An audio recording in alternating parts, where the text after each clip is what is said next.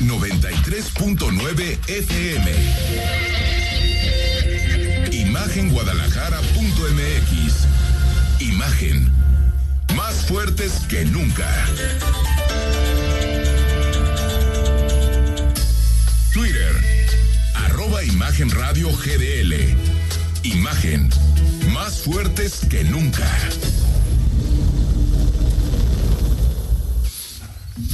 Son las 8 de la noche en punto. Gracias por estar con nosotros.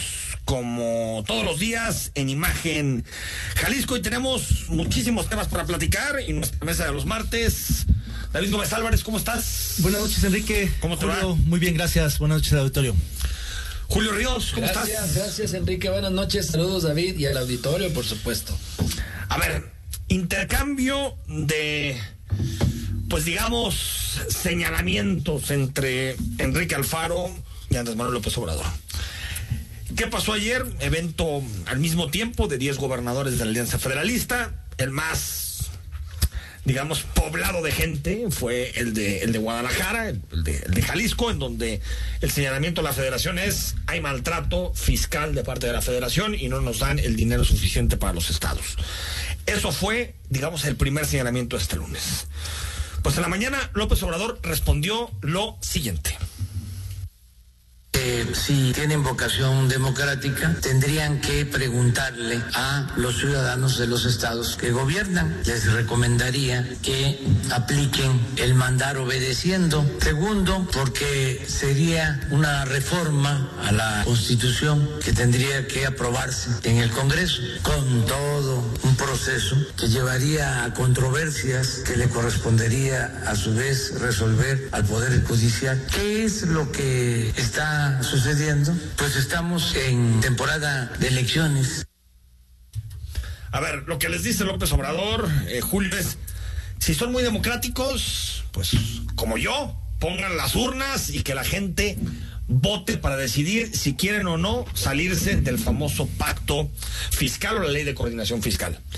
Y esto dijo Alfaro hoy en una banquetera, prácticamente media hora después de que el presidente había lanzado pues su, su provocación, que era hagan una consulta gobernadores. En Jalisco le tomamos la palabra. En Jalisco vamos a iniciar a partir de este momento la ruta para hacer una consulta a los ciudadanos de Jalisco para saber si están de acuerdo en que nuestro Estado permanezca en esta relación abusiva con la Federación. El presidente dice que hay que preguntar a la gente, comparto su opinión. Vamos a iniciar ya este proceso de consulta y le vamos a preguntar a los ciudadanos de, eh, de Jalisco si estamos dispuestos a mantener eh, una relación en la cual Jalisco aporta muchísimo a la federación y lo que recibe son eh, malos tratos, groserías y desdenes como los que vimos el día de hoy. Y segundo, eh, porque también lo dice el presidente, la respuesta que yo le diría a esto de que por vernos, por darnos una cita, se puede lastimar la investidura presidencial, yo creo que el presidente eh, reunirse con los gobernadores no le quita nada, no lo hace menos presidente. Me parece que el negarse al diálogo republicano, eso sí lastima la investidura presidencial. Pues ¿quién empieza? ¿Quién se arranca? David. Bueno, a mí me parece que el presidente tiene razón en cuanto a que uno eh, no es no es posible salirse del pacto federal y en todo caso habría que hacer la consulta, es decir, bravuconea con ese tema diciendo bueno pues hagan una consulta. A mí me parece que Alfaro la Pero cacha. según al- López Obrador, uno puede saltarse la ley cuando quiera. Pues sí, bueno. Pero no importa, digo, cosas, es claro. que ahorita sí es muy legalista, pues, pero en otras cosas no tanto. Claro, pero más bien es una especie de desafío a los gobernadores diciéndoles, bueno, si Sí. de veras quieren abandonar el pacto federal, pues hagan una consulta. A mí me parece que, Alfaro... no quieren abandonar el pacto federal, ¿eh? Ahorita creo que hay una confusión, hay pero me parece que. Alfaro baja muy bien del balón, se la revide y le dice, ah, sí, pues le tomo la palabra al presidente y voy a someter a consulta. Creo que la parte de la que está equivocado Alfaro y los gobernadores es que eh, confunden pacto federal con pacto fiscal. Y Ya lo Totalmente. hemos platicado muchas veces en el radio, tú y yo, Enrique, y es que... Y nadie nos escucha, pero hoy vamos a tratar, Hoy vamos a tratar de hacerlo más pedagógico y que la gente Claro. no se aburra con la explicación de la Porque diferencia entre el pacto y Fiscal, si se puede, en el Congreso. Ahí está. que en realidad tampoco está fácil. no El- del pacto No fiscal fácil, es muy complicado. Bueno, ahorita, no, de que pa- se puede. para no confundir a la gente con tanto debate, lo que dices es... El pacto fiscal sí se puede discutir Sí. y se puede modificar. El pacto federal no, porque supondría que Jalisco o cualquier otro estado sea Pero independizado. ahorita para discutir es ¿La consulta se puede hacer o no se puede hacer? Sí, en mi opinión sí se puede hacer. No es una materia consultable la fiscal, pero si es una consulta patito como las del presidente, que así seguramente será la Pero si la hace el INE, por ejemplo. No, yo, el INE no, no, o sea, no, es un tema estatal, tendría No, que ser el INE. IPC. Tú le puedes pedir al INE, oye INE, ayúdame a hacer esta. Claro que lo puedes hacer. Sí, pero yo creo que el INE, uno, no aceptaría y dos, por ser ¿Por qué no fiscal. aceptaría? pues porque no creo que estén en esos A ver, ahorita temas. platicamos el tema. Adelante, Julio. Se puede por las dos vías. Se puede por la local, que es la ley del sistema de participación ciudadana y gobernanza. El artículo 97 ahí contempla Ajá. eh, cómo La hacer una consulta popular, que por cierto la tiene que aprobar el Consejo de Que no está integrado. Ciudadana y Gobernanza, El que, que no está está pendiente. integrado. Que seguramente no está- El de la Secretaría de Planeación y Ah, Gobernanza. ya, ya, no, no el IRPC. Esa tontería de que hubiera parte un consejo aparte del IRPC que ya tenemos. No, la, la tontería fue eso. darle a- Por eso, la- darle a un consejo cuando en realidad quien debería aprobar eso es el, el IPC. IPC, claro. Sí, claro, pero sigue estando la figura del Consejo. Sí, en todo sí, sí. caso, el IPC ejecuta, ¿no? Eh, pero también, claro, que se puede solicitar al INE, eh, así como cualquier eh, cualquier consulta O popular, partido, puede ir la ¿no? gente, el partido, el, el que quieras. Y entonces, eh, Ahí, ahí la, la, la- la respuesta del mi- exministro en retiro, eh, José Ramón Cosío, dijo que uno, eh, una autoridad nacional electoral como el INE difícilmente aceptaría y dos, no es una materia que es consultable, porque acuérdense que las materias Sí, sí, fiscales a ver, no. a ver, a ver, claramente no es consultable, lo dice la ley de consultas populares, donde dice temas de ingresos y gastos del Estado no se pueden. Tan es así que por eso la Corte, cuando, cuando la Corte sí tenía congruencia, la Corte dijo, esto tiene que ver con ingresos y gastos del Estado, entonces no puedes poner la reforma energética a consulta. Eso fue 2015. El problema es que con la nueva tesis de la Corte en la ley Patito del Peje, lo que dijo es, hay que separar la consulta de las consecuencias de la consulta. Ah, claro, entonces se puede consultar cualquier cosa independientemente de que no Ya tenga efectos vinculantes de nada. No importa. Entonces, consulta lo más chistoso es que los, cajón los de la. pejelovers que ahorita odian al Faro tendrían que defender al Faro Porque porque, va a ser una a la consulta. de la Corte sí puede hacer la consulta. Ah, Fíjate, sí, eh, en lo jurídico es número uno, esa es la vía para hacer una consulta. Número dos, no es consultable. Número tres, podrían hacerlo. Y no pasa nada, y no es tiene efectos. Y número cuatro, esta alquimia, estas maromas, de cómo aquellos que antes decían, es que las consultas de López Obrador son una barbaridad. Ahora son guácala. Hoy dicen, no, sí, hay que consultar, qué maravilloso. Y viceversa, ¿eh? Los que decían que las de López Obrador eran muy bonitas, ahora dicen que no, que ve nomás bravuconería del gobernador, como Exacto, si López Obrador no fuera. Están muy se van a poner de acuerdo todos. Pero ve cómo, cómo, cómo es esa, contorsión política digna de la Pues gimnasia. es que no se defienden principios, olímpica. lo que se defiende son a personajes. Tal cual. ¿no? tal Claro, cual. o sea, claro. yo creo que la Corte, si fallara como falló en 2015, tú, tendría que haber bateado la consulta del presidente, no arreglarle la pregunta, la tenía que haber bateado.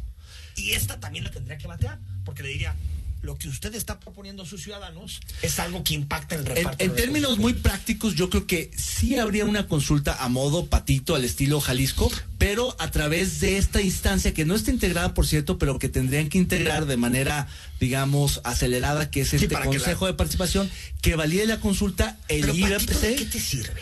Por nada Es un tema político. A ver, a ver, a ver, porque yo entiendo que uno puede hacer, perdón, Julio, patito tonterías, ¿no? Cosas. Pero aquí estamos hablando de reestructurar y re- redefinir la relación económica entre el Estado No, pero a ver. Enrique, es un tema para subir el costo político al gobierno federal de los recortes presupuestales. Sí. No tiene que ver realmente con modificar el Ese pacto puede fiscal. ser la lectura política, pero lo que se preguntaría es si quieren los jaliscienses ¿Seguir o no en el pacto se- fiscal? No, no, eso no podría ser. No, bueno, en el pacto fiscal sí. o en una relación federal.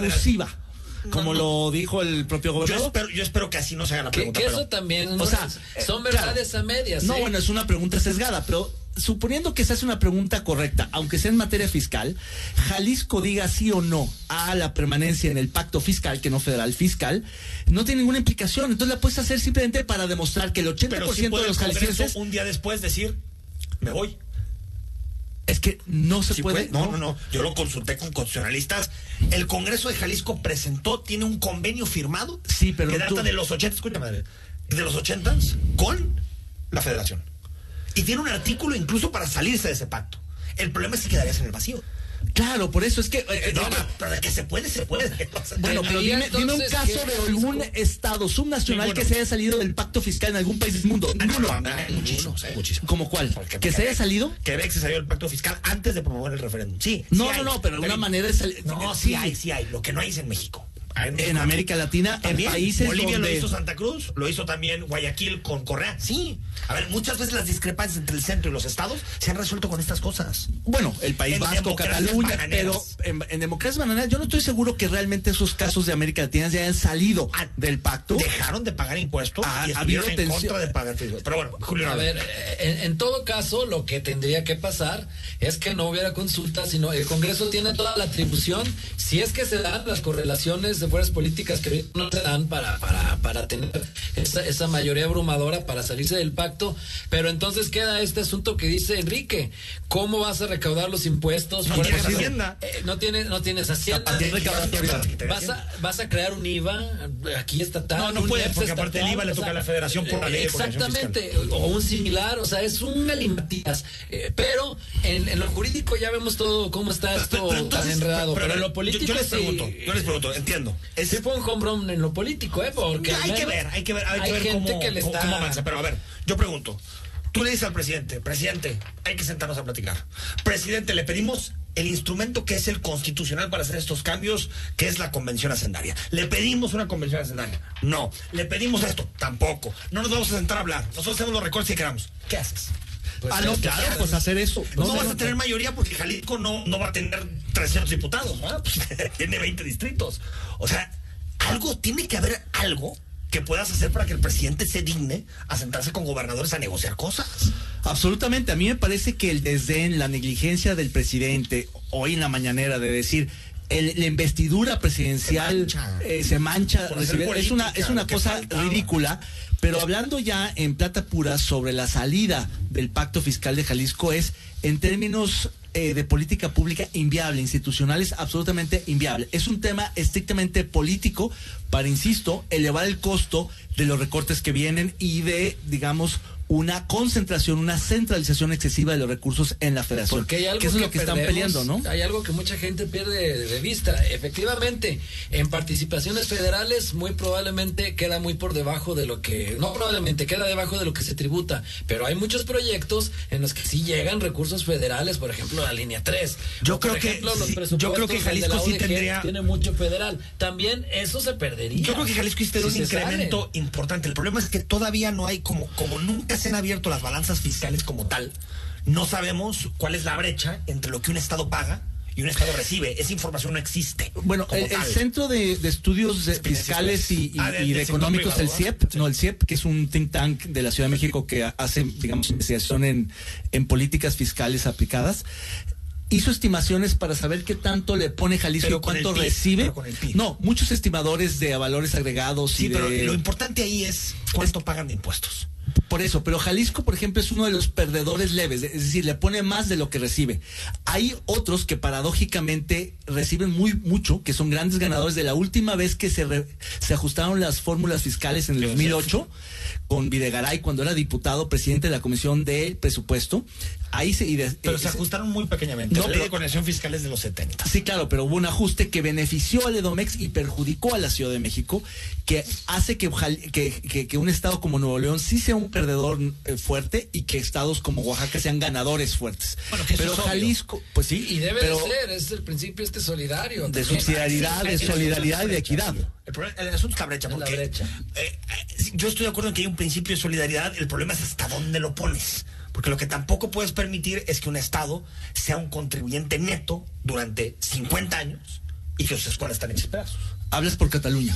No, hablo en general, no, hablo en general por cualquiera que aporte más dentro de una federación. Pero es que eso ocurre 50 casi en años. todo- No, se van equilibrando. Porque tiene que haber un principio, sí, de solidaridad, pero también un principio de que esos recursos que llegan empiecen de, a cerrar las de brechas. compensación. A De ver, compensación. a mí lo que me parece es que además de que el Estado no tendría la capacidad de recaudación para, Eso está para, claro. cuan- para salirse del pacto fiscal, hoy por hoy los estados y municipios recaudan muy poquito. Es el punto Sí, porque no tiene 78. atribuciones. Por eso, pero entonces yo creo Una que también los gobernadores no han hecho un esfuerzo fiscal ¿Por qué no le da la significativo. federación a los estados el IVA y el, ISR? ¿O por qué no recaudamos los estados tenencia o mejor el, el, la el predial? 100% de acuerdo. Nadie va a tomar ese costo político. Ah, Y menos ese es el- ahorita en Bueno, 2021. yo creo que si quieres, si denunciando quieres, la tenencia. Julio, si quieres tener credibilidad de que puedes manejar bien los impuestos de los ciudadanos, tienes que gastar, co- tienes que gastar tu Estoy- capital político en decisiones de de este tipo. Estoy Yo estoy de acuerdo no en la tenencia, pero sí en un impuesto ambiental distinto. Bueno, pero asociado a la propiedad del ¿Quién vehículo, ¿no? ¿Quién contamina más? Vehículo Bueno, u otra cosa. Va correlacionado, No, pero y- sí. Y la tenencia va a quien tiene en, en- en esencia un poder adquisitivo Claro, porque mayor. impuesto al valor agregado, impuesto a la renta, a los ingre- no se puede, es porque es federal, es muy complicado descentralizar. No, no puede pero hay ser. otros, no. En casi todos los países federales se cobra una parte en los estados y una parte Sí, en la como en. Estados Unidos, pero sobre una base, un sistema nacional, porque el tema de transferencia de valores agregados en, interestatalmente es muy Sí, el complicado. sistema sí, pero lo que te dice la federación es, oye, Estado, yo necesito el 6%. Ahí acordamos, ¿no? Si tú te quieres ir más arriba, Ah, claro, tú meterle lo- siete tú lo- pero lo cobra la federación y lo devuelve a los lo estados. devuelve- o Ah. al revés. Hay estados que lo cobran primero y lo pagan, por ejemplo, el País Vasco, lo contribuye Bueno, haciendas muy poderosas como Quebec o el País Vasco, pero ni en Estados Unidos el, el impuesto al valor agregado es, es igual que el, el- el impuesto al... No, yo, al- creo que los estados perfectamente podrían hacerlo. Yo creo que no. Yo creo- yo- si, si generan las estructuras para hacerlo, pero eso tomaría años. O sea, Años. cobrar el IVA en México tomaría por lo menos cinco años tener la capacidad. No, en cualquier estado de la República. en cualquier estado de la República. Él iba a impensable. A ver, que nos responda la gente. No ¿Qué salió. opinan? ¿Tiene sentido no? A ver, para dejarlo muy claro, redefinir el pacto fiscal es redefinir cómo se pagan los servicios públicos. Básicamente. ¿Cómo se cobran impuestos? ¿Cómo se eh, Sí, pagan pero ¿cómo, servicios cómo se pagan? ¿Cómo se pa- Porque no se está pidiendo el pacto federal donde ya es eh, si a uno le toca educación, a uno le toca salud, tal, tal, tal. Pacto fiscal es cómo. ¿Cómo pagamos los servicios públicos que se reciban? Básicamente. Y esa será la pregunta a los ciudadanos. Si creen que esta forma en que se está pagando actualmente. Pero no es, muy técnica, no? es muy difícil para un ciudadano saber No, cómo se no, pagan ¿tú los, crees que los, ciudadanos servicios públicos. tienen mucha idea? Yo creo que sí. Eh, Yo creo que no, como cuál, o sea, te van a preguntar la educación que se Yo paga digo- de manera concurrente entre distintos órdenes de Oye, gobierno. es muy usted- difícil. ¿Usted cree que, que Jalisco tiene que tener una relación distinta en donde ejerza más posibilidad de gasto que. No hay que gobierno subestimar a, las- a los ciudadanos. No, no, no, no, no, no Claro hay subestimando, me parece técnicamente muy compleja porque cada servicio público es distinto. Sí, no, o sea- Eh, salud se maneja de una manera, educación de otra. Pero tú sabes que Jalisco, como está ahorita la relación con la federación, Jalisco tendría más dinero si cobrara sus impuestos. ¿Estamos de acuerdo? Bueno, cualquier estado. En ¿no? el corto plazo no. cualquiera, Bueno, en el cualquier corto plazo de la no. Alianza Federalista. eh, De la Alianza Federalista, sí. No, no, no. Durango, perdón, eh, Michoacán por, por- serían grandes perdedores. Michoacán se sale Michoacán, de la- sí, del pacto fiscal Oye, pero- y, Sí, y como Coahuila tampoco, Coahuila tampoco. También qué desfachatez de Co- estos Coahuila- gobernadores que se dicen salvadores de la patria. Ve, Diego Sinue, Silvano, el Bronco, ve cómo tienen sus estados. No, yo ¿eh? estaría en desacuerdo en que a Jalisco le iría mejor saliéndose del pacto fiscal y cobrando sus propios impuestos, porque no veo que haya condiciones ni capacidades para lograrlo. Esa tendría que ser una transición paulatina de muchos años para que algún día sí se reformule. Está bien, en 2080. está bien. No, en el parece bien. 2030, tal vez. Entonces, En el empecemos desde 2025. ahorita a Ah, claro. ese tipo de Pero hay, mu- hay muchos que han pedido y que incluso desde que inició este... Este debate nunca había estado sobre la mesa. ¿Por qué? Porque me los parece, gobernadores. me parece muy sano. Qué bueno que lo puso Alfaro. Por eso, por eso. no, Ah, no, qué bueno. Sí, sí, sí. ¿Por qué? Porque ¿cómo se ponen de acuerdo los gobernadores y el presidente? Sí, no, Denme lealtad, baja. Perdón. No, no, no voy a decir lo que. No voy a decir, no me detengo. No, no, no, es, es sanísimo este debate. Te mando tal ahorita para acá, te mando tal. ¿Es mejor que esto? Claro, Hay un que- debate que haga crisis, como que dice haga el crisis. Que la vida pública sea cada vez más pública. Que-. Sí, Qué bueno que hizo crisis. Como lo hacen Porque el efectivamente el sistema fiscal mexicano ya, ya se había agotado. Qué bueno que se esté discutiendo. Qué lástima que sea Ahora, a, a- a- a un encontronazo, ¿Se resuelve con una consulta o no? Yo creo que a corto plazo no. Creo que tiene que haber un gran La debate en consulta es parte del debate. No es que ahí se vaya a resolver nada, es que va a aumentar el involucramiento de distintos actores en el debate público nacional en torno a cómo se distribuyen Sí. los recursos en este país. Y esto es saludable. Sí, pero hay, hay una cosa que puedes desatar ahí, que es un poquito el encono entre ciudadanos. Porque también hay un discurso detrás que es los jaliscienses productivos o los neoleoneses productivos, Otra o vez, los chilangos Los productivos. estados fifís contra los Por estados. eso, Sí, no, claro. eh, eh, subsidian a los. Lo que pasa es que hasta- perdón por decirlo. Y con esa eso es peligroso si está esa narrativa. Esa narrativa que no es precisa, por supuesto que ganaría en la consulta la opción de salirse. Ah, Así Yo como lo si está la, haces, planteando, si la haces así en la plantea, sí así como lo está planteando. Claro, claro. Alexit ganaría, por supuesto que Oye, ganaría. ya nos fuimos como 20 minutos en este. Vamos al corte, seguimos, hay muchísima información y recibimos unos minutos a la diputada Mara Robles.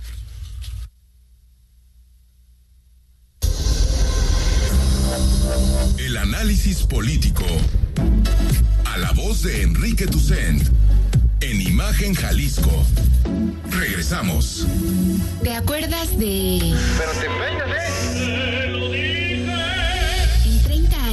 cada vez que nos peinamos para la foto, renovamos nuestra credencial y votamos, las y los ciudadanos junto con el INE construimos una democracia sólida, con elecciones libres, donde todas las voces se escuchan.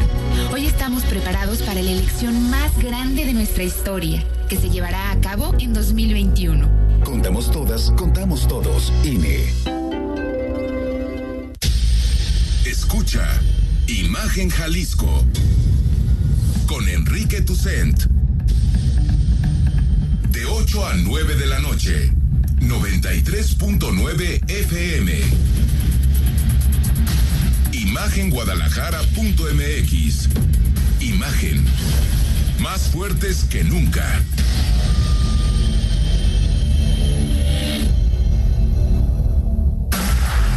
Imagen Radio, ahora para todo México. Lleva su programación a la televisión abierta, en el canal 3.4 de televisión abierta. Imagen Multicast, la mejor información, con la mejor tecnología digital de la televisión en vivo y a todo color. Con los reconocidos comunicadores de Imagen Radio, Imagen Multicast. Canal 3.4 de televisión abierta, poniendo a México en la misma sintonía.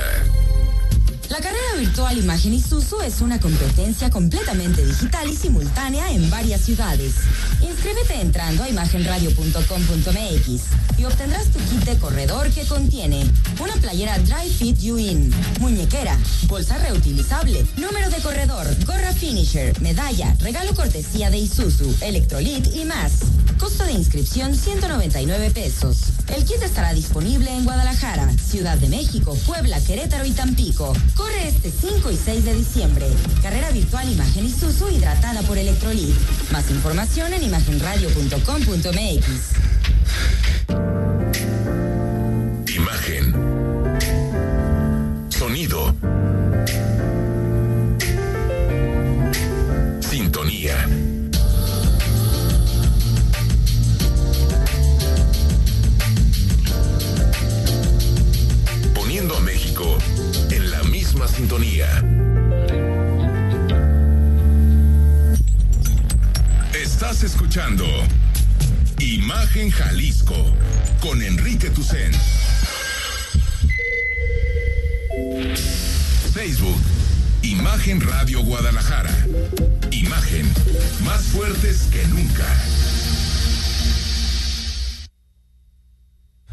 ahorita lo, lo platicamos, son las 8 de la noche con 23 minutos. Mañana se activa el botón.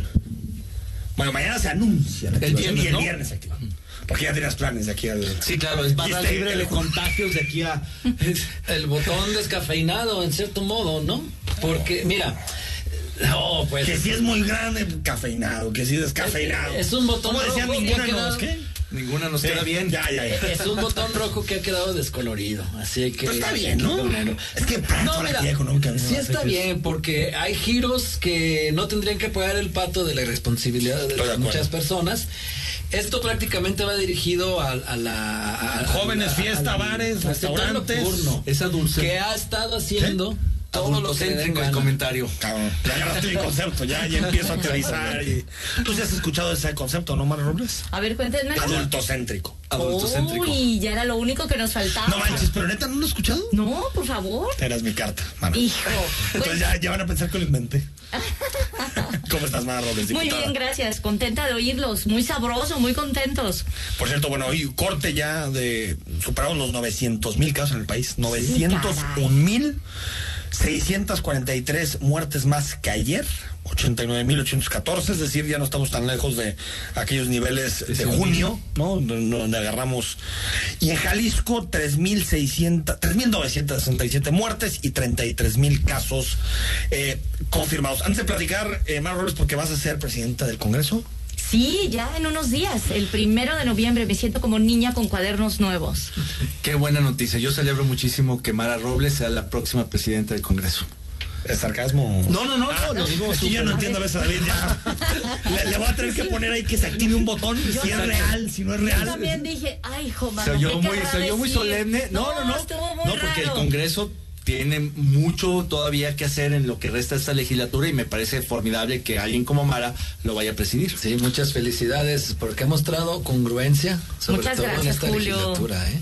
¿Qué va a cambiar en la mesa directiva? A ver, ¿qué puede hacer la mesa directiva? La mesa directiva hace tres cosas. Uno, dirige los debates.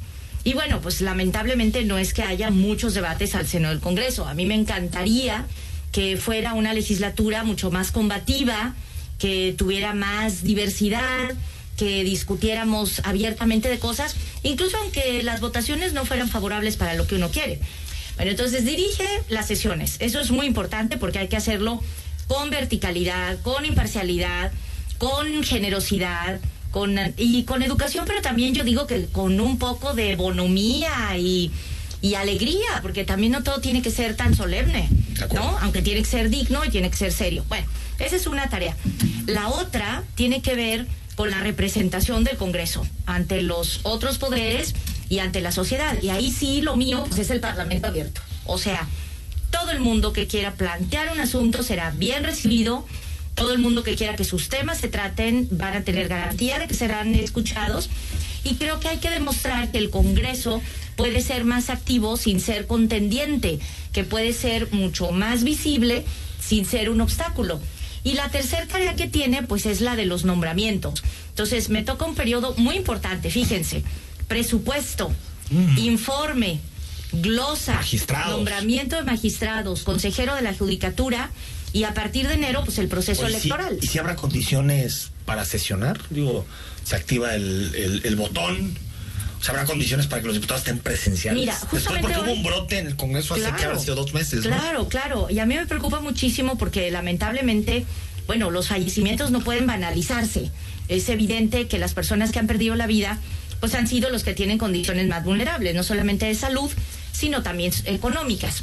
En ese sentido, lo que yo creo es que tenemos que modernizar aún más las sesiones virtuales.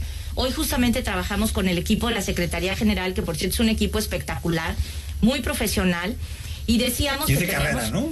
pues mira, tiempo, tenemos, ¿no? eh, hay una de las cosas que voy a plantear es que tenemos que tener ya nuestros servicios, Servicios, de carrera. servicios legislativos de carrera. ¿no? Esa es una de las iniciativas que yo tengo, por ejemplo, ahí medio en el refrigerador, no digo que esté en la congeladora, pero que tiene que salir ya, tenemos que Porque siempre hay tener... un debate, ¿no? De cuántos meten los diputados, cuántos pacifican. Es- es- Pues que, es- que el diputado que llegue tal vez se lleve dos asesores, que sean su mano derecha y mano izquierda, Y ya. y el resto con el equipo legislativo. como debe de ser y afortunadamente pues eso es una de las cosas en las que yo he estado metida en toda mi vida y sí hay manera de lograrlo sobre todo porque hay muchos asesores tan trabajadores tan experimentados que merecen respeto o sea el Congreso siempre está en la sospecha de que tiene aviadores de que tiene gente que no trabaja lo suficiente lo que tenemos que hacer es dignificar esa responsabilidad la presidencia por ejemplo debería tener ya un staff institucional. Ahorita lo hacen servicios parlamentarios, el jurídico, y la verdad es que hay gente magnífica. Hoy y ayer he tenido reunión con ellos, me siento tan cómoda, tan segura, porque es gente imparcial y profesional. Bueno, esos merecen ya tener dignidad. Bueno, entonces ahí llegan también un conjunto de asuntos jurídicos que tienen que ser atendidos con responsabilidad, con probidad. Pero para mí lo más importante es que las sesiones deben ser transparentes. Es decir, se puede lograr que la gente sepa más lo que se discute y qué consecuencias tiene. Si ahorita O sea, tú una pones... pedagogía.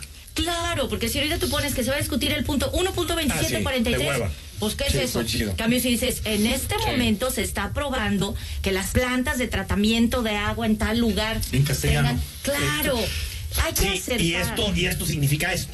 Claro. Así es. Creo que uno de los mayores retos de los congresos en el mundo, ya lo decías, es esta idea del Parlamento abierto, pero Parlamento abierto para dos propósitos. Uno es la co-creación de leyes con la sociedad civil, legisladores codo a codo con actores no gubernamentales haciendo leyes.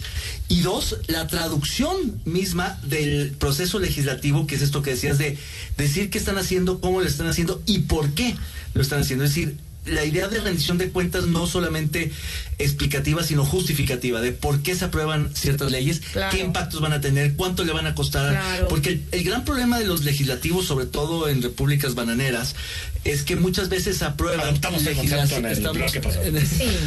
aprueban leyes que luego nadie visualiza cuál es su impacto, cuánto cuesta. Entonces dicen, vamos a subir tal pena 20 años y vamos a hacer tal cosa y luego no hay dinero, no hay presupuesto que alcance para implementarlo. Entonces quedan como muchas reformas al calor de, los sucesos mediáticos, ¿no? Cuando hubo bronca, por ejemplo, en el Estadio de Jalisco, todos los ah, diputados traían si te bronqueas, las barras. Sí, exacto, hay que prohibirlas, no las barras. Entonces legislan sin, sin caliente. en caliente. Entonces valdría la pena como un equipo de traducción. De lo que están haciendo. Eso es muy importante. Y otra cosa es salir de la falsa disyuntiva de que un Congreso si es obstaculizador, entonces es bueno porque le pone todas las trabas al gobierno. No, eso es un error o al revés. Mentalidad de trámites tampoco. Entonces, no, tenemos que lograr tener un ¿no? Tenemos que tener un Congreso republicano.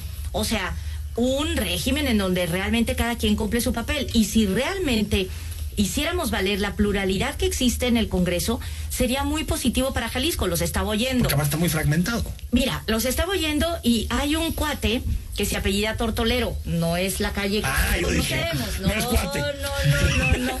No es cuate. No, no, no. Ah, el académico. José Luis Tortolero. Ah, claro. Exacto. Y entonces él lo que no dice. Es Paco. Es José Luis, es otro.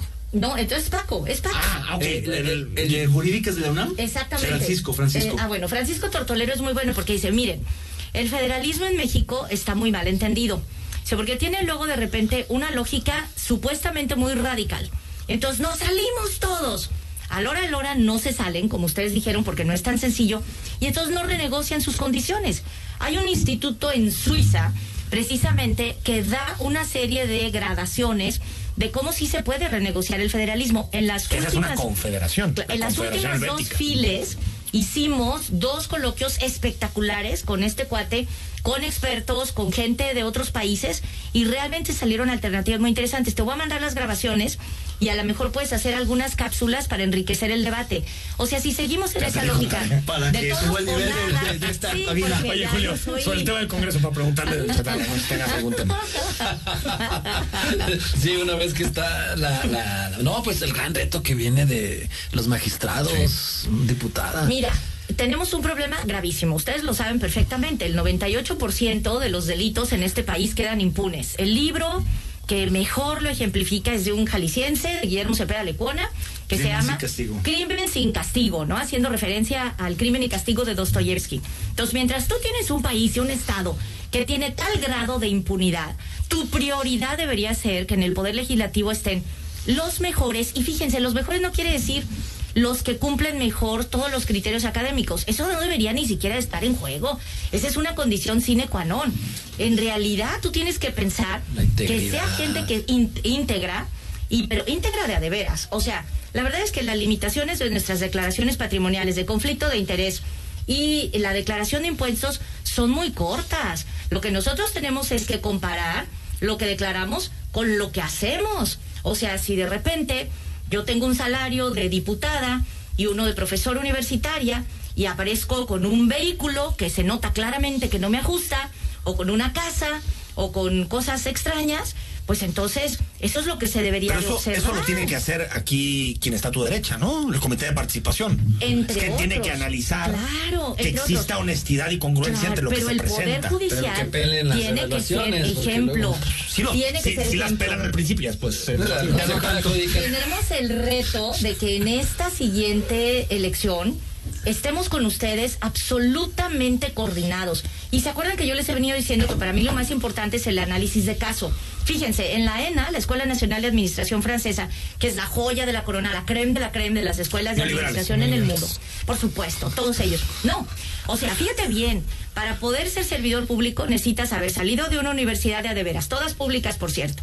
En segundo lugar, debiste hacer un examen de caso en el que claro que puedes abrir todos tus libros, ojalá que Sí, tengas pero es un tu teléfono. capacidad analítica, tu capacidad para resolver un Como es en problema. la vida real. Y que- exacto, la vida real vas a tener tus libros para consultarlos, si no es que y te atender machetees. un caso real que te califique un funcionario de a de veras. Nosotros tenemos un jalisciense, creo que es cuate tuyo también, este León Aceves, un chavo no. brillante.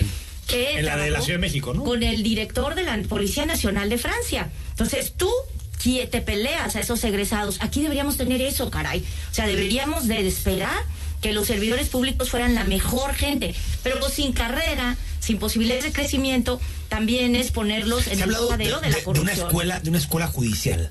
Pues que fuera como un paso entre la Facultad de Derecho y el Poder Judicial, un paso intermedio donde Es muy importante. aprendas la carrera judicial, aprendas lo importante de los temas Así es. Y, te- y vayas yéndote un poquito Nomás que hacia no esté en manos del. Consejo de la Judicatura, ¿eh? Porque- Bueno, no entremos en eso. Va- Vamos al corte y cuando regresemos seguimos platicando con, con Mara Robles de este y más temas. El análisis político. A la voz de Enrique Tucent.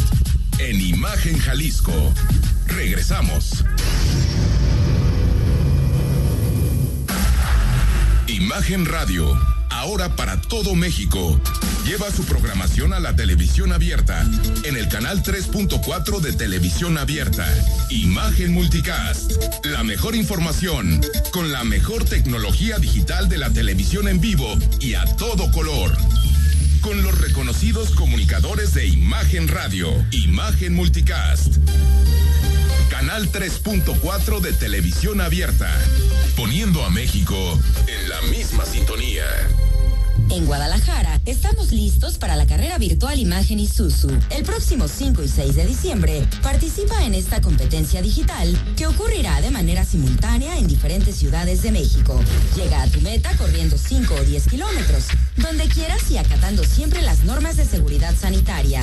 Con tu inscripción obtendrás un kit de corredor que contiene una playera Dry Fit In, muñequera, bolsa reutilizable, número de corredor, gorro finisher, medalla, electrolit y más. Demuestra que Guadalajara es la ciudad más veloz del país y unámonos todos a través del movimiento. Carrera virtual Imagen Isuzu 2020 y tratada por Electrolit. Inscríbete entrando a imagenradio.com.mx. Descarga la aplicación de Emoción Deportiva para mantenerte actualizado. En esta nueva normalidad y con un recinto que atiende las nuevas medidas sanitarias, iniciamos un nuevo periodo ordinario que hará historia. Con una mesa directiva formada principalmente por mujeres. Agendas parlamentarias con temas prioritarios como salud, educación y seguridad. Los análisis del informe presidencial y el presupuesto 2021. Para las y los diputados, el trabajo legislativo no se detiene. Cámara de Diputados, Legislatura de la Paridad de Género. Escucha la voz más saludable de México. Etel Soriano. En bien y saludable. De lunes a viernes a las 15 horas por Imagen Radio. Poniendo a México en la misma sintonía. El análisis, la polémica, lo asombroso, el interés. Todo eso somos. Imagen Radio. Poniendo a México en la misma sintonía.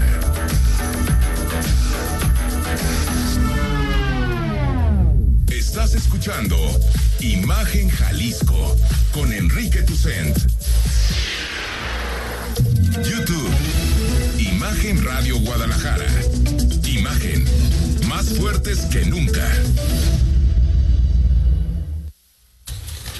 Estamos de regreso, 8 de la noche con 38 minutos. Gracias por seguir con, con- nosotros esta noche. Julio Ríos, David Gómez Álvarez en el análisis, entrevistando Mara Robles, que a partir del próximo lunes, ¿no? El primero de noviembre, sí, porque es Ah, el domingo, domingo. entonces el domingo, pero ya ese día El domingo empiezo ya vas a- a recibir notificaciones. El 2 de noviembre. A ver, dejamos el asunto de magistrados. ¿Es posible evitar el reparto de cuotas, diputada? O- Fíjate, te voy a decir algo con toda responsabilidad. Las cuotas no son tanto el problema, sino los cuates. Fíjate bien. En Estados Unidos es muy claro. Bueno, No hay- acabamos de verlo. O sea, es muy claro cuando alguien lleva mano y en función de la proporción del poder que tiene, propone. El problema es el perfil de la gente que proponga. Igual aquí. Tú podrías decir, ahora corresponden más de izquierda, sí, más de sí. derecha. Es o decir, más de tal partido. Exactamente. O sea, por eso digo, la cuota no es tanto el problema. El problema son los cuates. Es decir, el perfil que propones. Y los cuates no van a meter. A ver, son. A ver, tengo entendido que va a ser así: 25 mujeres. Mujeres Para que van a buscar. se van a conformar en cinco quintetas para cinco magistraturas. 20 hombres en cuatro quintetas de cuatro, cuatro magistraturas, ¿no? Serían nueve en total. Así Y es. Y el consejero de la forma- judicatura, ¿eh? Hay muchas formas de, consejero. de- de que eh, eh, MC, el Grupo Universidad, todos le muevan.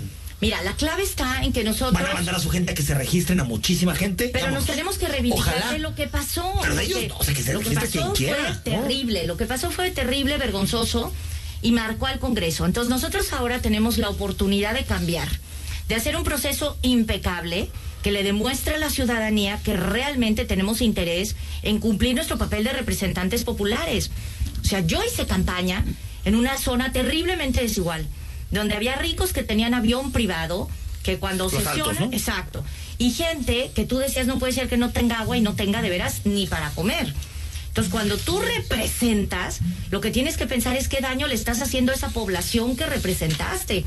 Y si tú dices, son los más pobres, los que no tienen acceso a la justicia, entonces nosotros estamos obligados a hacer un proceso que realmente eleve la marca. Estamos amarrados, comprometidos, tanto las comisiones que tienen que ver con el tema, la presidencia del Congreso y el CPS. O sea, más nos vale que lo hagamos bien. Es una prueba vida, modo ¿no? podemos Y la bancada mayoritaria. botonear a nivel nacional. A ver, a ver, nos quedan dos minutos. Te vamos a invitar otro día para hablar de comida chatarra y de educación. Pues claro, porque eso La próxima semana, la próxima semana te invitamos. Gracias. Parece, David, sobre el tema de, de- del proceso. A, a mí- y a mí me da mucha esperanza escuchar a la diputada Mara Robles porque yo espero que al igual que como ella lo dice, otros diputados se sumen a esta nueva, digamos, oportunidad que tenemos los jaliscienses de hacer mejor las cosas porque Jalisco merece a las mejores magistradas y a los mejores magistrados. El CEPES está listo, va a proponer una forma de evaluar una opinión técnica muy rigurosa y el Ceneval también es garantía. De modo que ya no hay pretextos para desconocer la convocatoria ni para romper la ruta ni para, vaya, tumbar la mesa. Y todos van de un jalón, ¿verdad, diputado? Esta, O sea, todos se eligen. esta es la designación más importante que se ha realizado en el país en número de posiciones, lo decíamos la vez pasada. Es decir, nunca antes en México se habían nombrado en un solo jalón, de un solo golpe, a nueve más uno, diez posiciones. Pero en la misma sesión se además- van a elegir a los nueve. Es el Esto, futuro esto que estás preguntando es Judicial. muy importante. Y una de las cosas a las que yo me comprometí es que eso no se va a aprobar de madrugada. Eso tiene que ser a una hora. A la luz del día, Exacto. con porque aunque sea Y, y ahorita los simbólico. días son más cortos, ¿eh? Entonces. bien, porque aunque sea simbólico, es una cosa que es un mensaje para No, la claro, población. por supuesto. O es- claro. se No es simbólico, ¿eh? hacerlo no es lo simbólico. hacerlo Porque a las 3 y media de la mañana la los medios ya no pueden Sí, cubrir. por eso los periódicos lo ya no pueden salir el día siguiente. Lo tenemos que hacer de día, lo tenemos que hacer de frente a la gente, lo tenemos que hacer de manera transparente. Tú decías que Jalisco lo merecía. Yo te quiero corregir. Jalisco lo necesita. O sea, si duda. nosotros no somos el ejemplo de que el Poder Judicial puede ser realmente imparcial, limpio, transparente y efectivo, ¿cómo podemos ser los antagonistas de lo que no nos gusta a nivel nacional? Entonces, es un problema Coincido. de que si el queremos ser republicanos, pues entonces tenemos que empezar por lo nuestro. Sí podemos, tenemos que hacerlo, Carlos. Julio, tú has cubierto el Congreso. ¿Se puede o no se puede? Eh, tengo la esperanza de que sí se pueda, muchas malas mañas que hay que erradicar, pero creo que es un gran principio que esté, que esté la diputada Mara, que es Ay, uno de los muchas mejores. Ves que lo decía con toda solemnidad, que me da mucha esperanza que Mara sea la que presidenta. no, no me puede Yo se digo que vuelve todos muy deben de importante el cortarse a la insumo, altura. el insumo que genera el Comité de Participación Social para Claro. Viene muy este bien. de la. Mañana, mañana escribo sobre el tema en mural, justamente. ¿Viene bien la columna o viene bien el- la metodología? La, la columna, la metodología no, no, Mejorable. metodología mejorable. No, hablo de la metodología y del comité de evaluación que vamos a integrar en la columna de mañana para el proceso de designaciones de magistrados y magistradas. Entre más público y entre más detalles demos, la gente va a estar más al pendiente. Tiene que ser una cosa que sea comprensible. Y, y sabe- y- y ahí es importante decirle a la gente, Mara, que lo que se decide con magistrados es quién juzga a, a criminales, la justicia que hay o no para sus hijas y sus hijos, si hay un problema dentro de su empresa. O sea, no es, no es un asunto de los políticos. Tiene, tiene efectos No, implicaciones eso. para todo el mundo. Pero cuando Ese hablamos el- los exacto. periodistas, los Hay que- analistas, hay que, aterrizarlo en eso. Parece como que se juegan las Cuando posiciones. luego los ves sello rojo, los Ah, Servín, el World Trade Center, los pleitos, los, lo- las asesinatos, las la- Jueces muertes de que jueces. liberan- oye, el problema se origina de la corrupción en el que liberan- se origina en el nombramiento de la judicatura y de los magistrados. Jueces que liberan, jueces que liberan a funcionarios con niñas desnudas en su coche. Claro. Por ese nivel de jueces. Como el asunto de Puerto inadmisible, Vallarta. Por eso, eso inadmisible. es. Ese es. Ahí, por eso hay que ponerle la lupa a este tipo de procesos. Así es, y por eso es muy importante lo que tú dices. Es un problema que afecta justamente a los que menos acceso a la justicia tienen. Tenemos un sistema de justicia hecho solamente para los muy privilegiados, o para los que tienen mucho dinero, o para los que tienen muchas relaciones, o para los que tienen mucha educación. Entonces, la inmensa mayoría debería entender que ese es un problema que les atañe directamente. Tiene Sí. que ver, como tú dijiste, también los medios tenemos con sus hijas, tiene que ver con su patrimonio, tiene que ver con lo poquito que tienen. Si quieres salir a la calle. Y te diría que es como el centro de la tierra. Si el poder judicial de un país no funciona, no funciona todo lo demás. totalmente Así de sencillo. Se hipoteca el futuro de la justicia de Jalisco hasta 2040, ¿eh? Sí. Exacto. Ahí está también el periodo de tiempo es tremendo. Porque son nueve. Y es importante lo de que son mujeres. Yo soy de las que defiendo que las mujeres ni somos mejores ni somos peores que los hombres. Somos simplemente iguales. Pero esto va a posibilitar que haya perfiles distintos. Porque hay muy poquitos ahorita en, Ah, el son en la distintos del perfiles. Exacto. Entonces Va tenemos a ayudar que muchísimo la entrada de cinco magistradas Bueno, para ir claro. equilibrando eso. Esperemos que la, la historia termine bien, termine, termine feliz. Pelearemos por eso. Mara, te invitamos la siguiente semana para Por hablar de comida chatarra, por porque ten- tenemos esperando a Guillermo Cervantes de Expo Guadalajara. Gracias. Muchas gracias. No, hombre, un gusto verte. David, a hasta luego. David Julio. Buenas noches, Enrique. Oye, el Julio. próximo martes vamos a estar aquí. Sí, claro. ¿Por qué? Ah, por supuesto, en vivo. A ver, Vamos a estar. Trump o Biden. Yo creo que Biden. Biden, Biden, sin Biden. Sí, ya, Biden. ya la perdimos. Espero que no me. Vamos a estar. Todo el establishment a favor. Ya valió. Vámonos al corte y seguimos. imagen. Gracias, nos vemos, buenas noches. Gracias. El análisis político. A la voz de Enrique Tucent. En Imagen Jalisco. Regresamos. La industria automotriz es innovación, seguridad, tecnología, movilidad y elegancia. En Autos en Imagen, viajaremos juntos de lunes a viernes, de 4.30 a 5.30 de la tarde, por el apasionante mundo del automovilismo, de la mano de Cristian Moreno. Pasión y experiencia por los autos, por Imagen Radio, poniendo a México en la misma sintonía.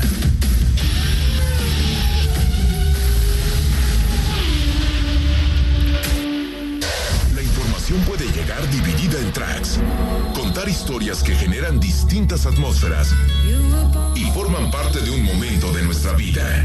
Te presentamos el disco de la semana con Mariana H. Todos los domingos a las 16 horas. Imagen Radio, tan grande como la información, poniendo a México en la misma sintonía. ¿Están listos para la carrera virtual Imagen Isuzu 2020? Corre, registra y comparte tus logros como runner desde la aplicación de Emoción Deportiva. En la aplicación podrás guardar el tiempo de tu reto, tomarte selfies en los marcos de edición especial y compartir todo en tus redes sociales. Además, te mantendremos al día con información sobre la carrera virtual Imagen Isuzu. Descárgala gratis, disponible para iOS y Android. Corre el 5 y 6 de diciembre. Carrera virtual Imagen Isuzu 2020 hidratada por Electrolit. Para más información, entra a imagenradio.com.mx. Escucha Imagen Jalisco con Enrique Tucent. De 8 a 9 de la noche, 93.9 FM. Imagenguadalajara.mx. Imagen, más fuertes que nunca. Imagen. Sonido. Sintonía. Nuestro sonido es Imagen Radio.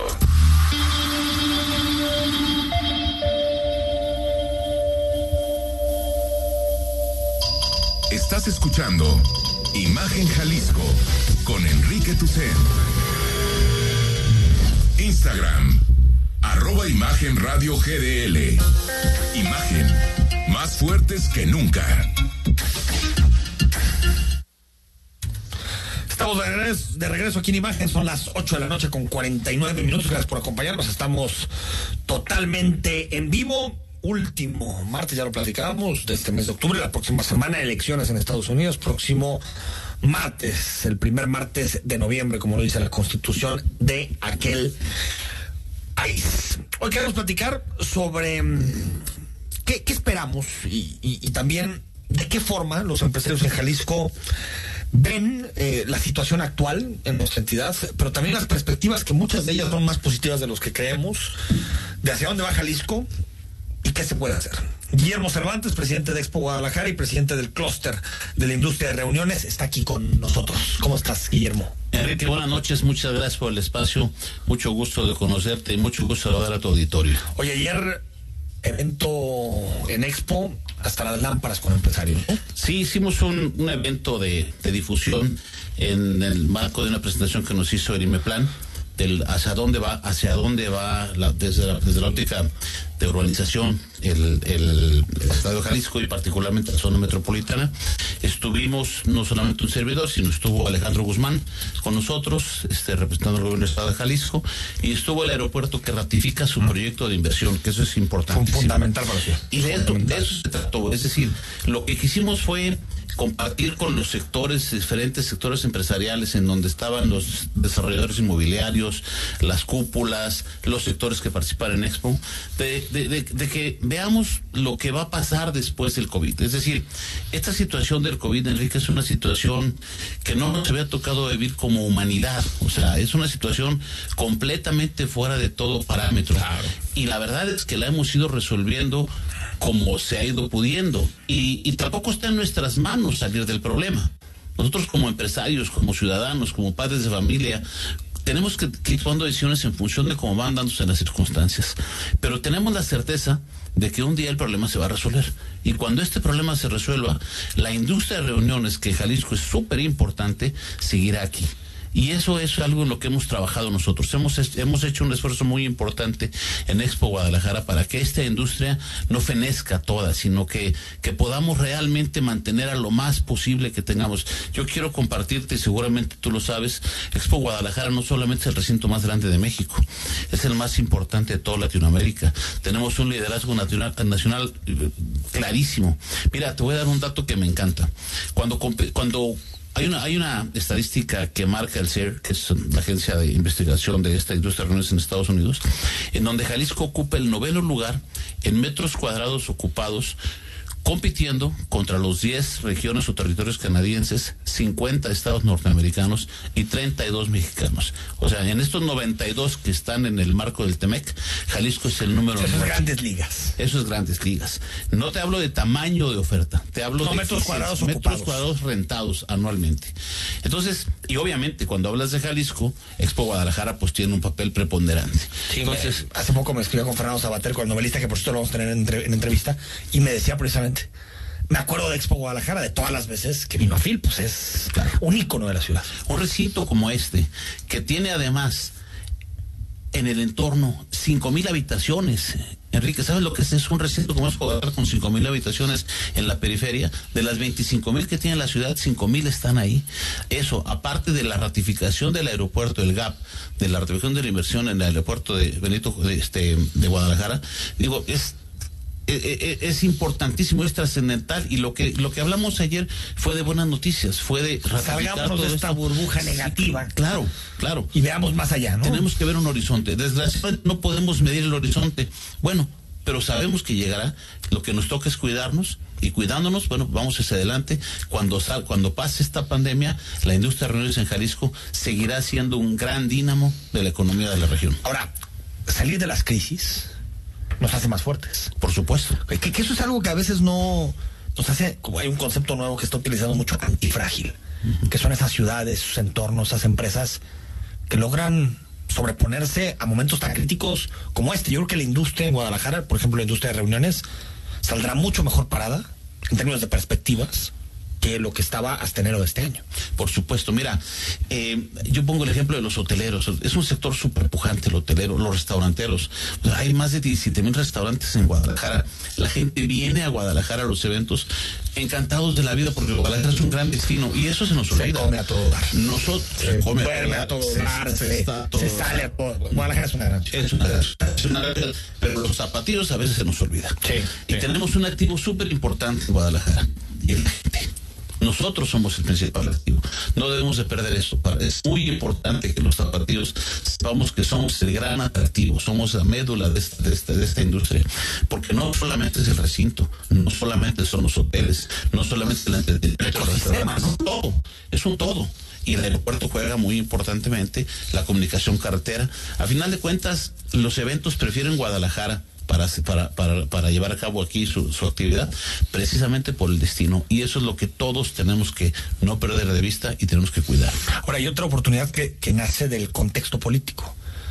Guadalajara, su empresariado, Jalisco, su gobierno, hay una relación muy fluida para apostar por el futuro de la ciudad que en otros lugares no ocurre. Y ayer lo vimos. Ayer lo vimos y lo vivimos. O sea, las condiciones que tenemos en Jalisco, los empresarios, junto con el gobierno, están de una manera alineadas Digo, las condiciones económicas son complicadas, pero la federación nos está poniendo la bola botando en el área chica, no sé si me entiendes. Es decir, las condiciones están para que nosotros aprovechemos y capitalicemos en favor de nuestro destino todo lo que podemos lograr, que se ha logrado muchísimo. Mira, Expo Guadalajara nació hace 33 años y nació como una necesidad muy particular de tres sectores industriales. El gobierno de, ese, de entonces escuchó y se dieron las condiciones y no fue fácil, pero arrancó y batalló los primeros años y batalló mucho pero la ciudad y el destino es lo que ha sido el principal activo y lo que ha hecho que esto cristalice de esta manera y se consolide a ser lo que hoy soy. Ahora, he escuchado mucho, eh, eh, Guillermo, eh, la posibilidad de mejorar los entornos de Expo Guadalajara, en particular Mariano Otero, y también de extender pues ese vínculo, digamos, con los arcos del milenio, la zona joyera. Es decir, hay proyectos más allá de lo que es ahorita eh, Expo Guadalajara. Precisamente, de eso es lo que nos habló mi plan. Mira, en el, en el contexto internacional, cuando competimos como destino, competimos contra ciudades de primer mundo.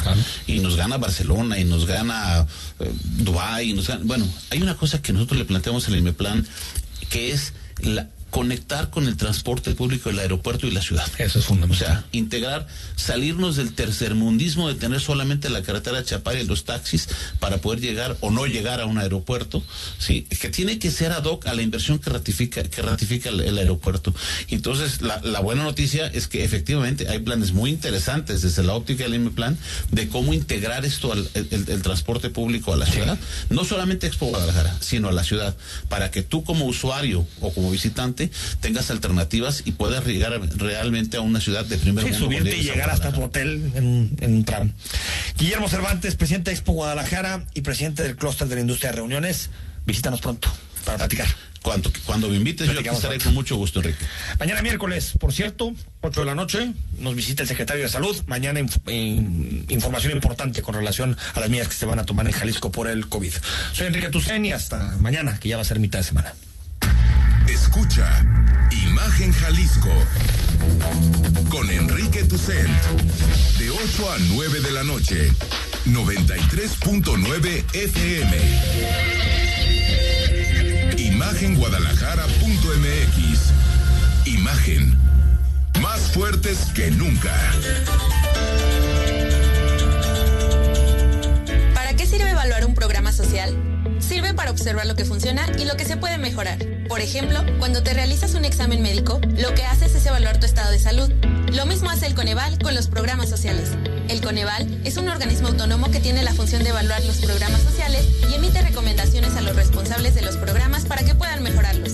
Esto es la evaluación y nos beneficia a todos. Consulta más información en www.coneval.org.mx. Lo que se mide se puede mejorar. Coneval. Marisol Gacé, las voces de nuestros muertos se pueden quedar en el aire. Sí, Pepe Gordon. La Fonoteca Nacional rescató la primera grabación de Pedro Infante. Y tendremos la primera grabación de Toña la Negra y de Jorge Negrete. Y las voces de Javier Villaurruti, Alfonso Reyes y María Calas, entre otros, que nos trae Pavel Granados. Los esperamos este domingo a las 10 de la noche en la Hora Nacional. Crecer en el conocimiento. Volar con la imaginación. Esta es una producción de la Dirección General de Radio, Televisión y Cinematografía de la Secretaría de Gobernación. XHSC 93.9 MHz con 200.000 watts de potencia, transmitiendo desde Avenida Rubén Darío 746, Prados Providencia, código postal 44190, Guadalajara, Jalisco. Imagen, poniendo a México en la misma sintonía. Está usted escuchando Imagen. Sintonía. Poniendo a México en la misma sintonía.